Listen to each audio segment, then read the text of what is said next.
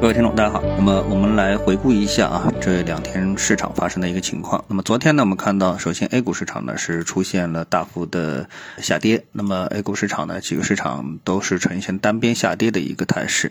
上证指数呢是跌了百分之一点一三，深圳成分指数跌了百分之一点八四，创业板跌了百分之二点一一啊。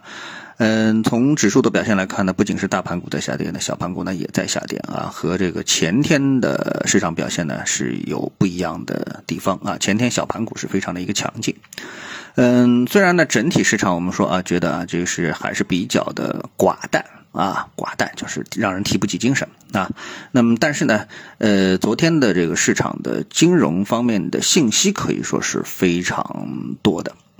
啊，那么其中呢，包括几个方面啊，最重要的两个方面呢，一个呢是和房地产市场有关，另一个呢和是外汇市场有关啊。我们先看房地产市场，那房地产市场呢，昨天呢公布了关于存量，就是存量房产啊，它的一个贷款利率的调整啊，那么做了进一步的比较详细的说明啊。四大行呢是官宣，九月二十五日起主动。进行批量下调存量首套房贷的利率，无需客户申请啊！想想也是啊，如果说每个客户都去打电话，呃，申请才能办理，这一方面呢，呃，很难做到普惠，那就是普遍收益，因为很多人肯定是会忘了啊。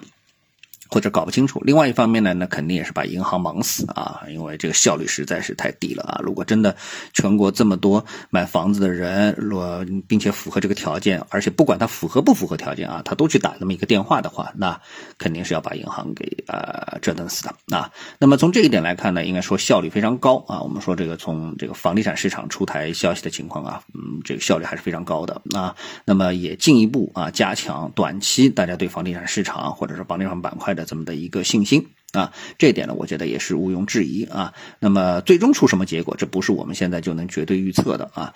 那么我们从其他的角度来看，比如说股市的下跌，还有一个呢，哎，就是我们刚才说了，还有一个方面就是呃汇率啊汇率。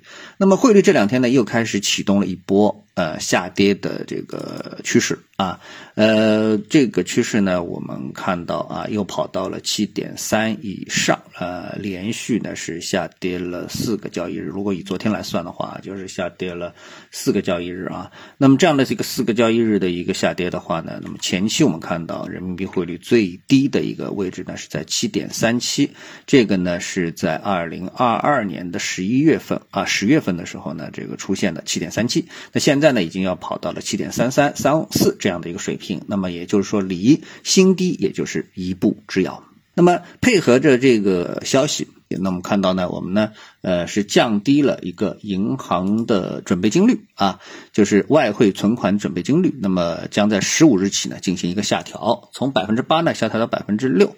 那么这个外汇存款准备金率是一个什么东西呢？啊，我们都知道这个东西呢，它就是一个啊，金融机构按规定呢向中央银行缴纳的存款准备金占其存款总额的比例啊，就是存款准备金率啊，这就是法定的，你要放在那里的。那么相当于是保证金啊，那么你保证金的比例越高，那么你在外面的可流动的资金可能就越少。啊，那么就像我们做股票一样的加杠杆，对吧？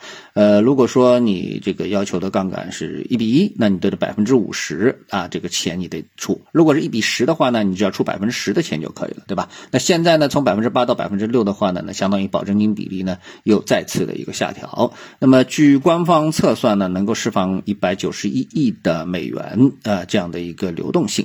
那么这个流动性其实从我们现在整个的经济体量来说的话呢，那一百九十一啊，已经不是一个很大的。数字了啊，这个非常小，啊非常小。那对市场是不是能够起到稳定汇率的作用？尽管从评论的角度来说，大家都希望或者说判断啊，这个外汇存备金率的一个调整向下调整呢是能够稳定汇率的。事实是不是这样呢？我觉得也要打一个问号。因为呢，我们现在市场上大家可以明显看出这么几个趋势，对吧？股市趋势，我们就算它横盘吧，啊，横盘震荡，对吧？然后呢，房价的趋势呢是下跌。但是现在呢，哎，我们通过政策希望它往上走一走。那么汇市的趋势啊，汇率的趋势呢是最明显的，就是在下跌啊。所以当一个趋势，特别是这么大体量的资产的一个趋势一旦形成的话呢，要进行一个扭转啊，呃，我觉得这个难度啊，这个是一个综合性的啊，这个这个系统性的一个工程，这个难度应该说是非常高的啊。但是呢，我觉得投资者呢，这呃关心金融的投资者呢，也就必须得关心这几方面的一个情况啊，股市。然后呢，汇市啊，这个房地产啊，当然综合起来就是一个中国经济啊，它到底应该给打一个几分？目前状态下面对不对啊？那么我想呢，这是啊，我们昨天看到的这个中国的金融资本市场上面最重要的几方面的一个信息啊。好，谢谢各位收听，我们下次节目时间再见。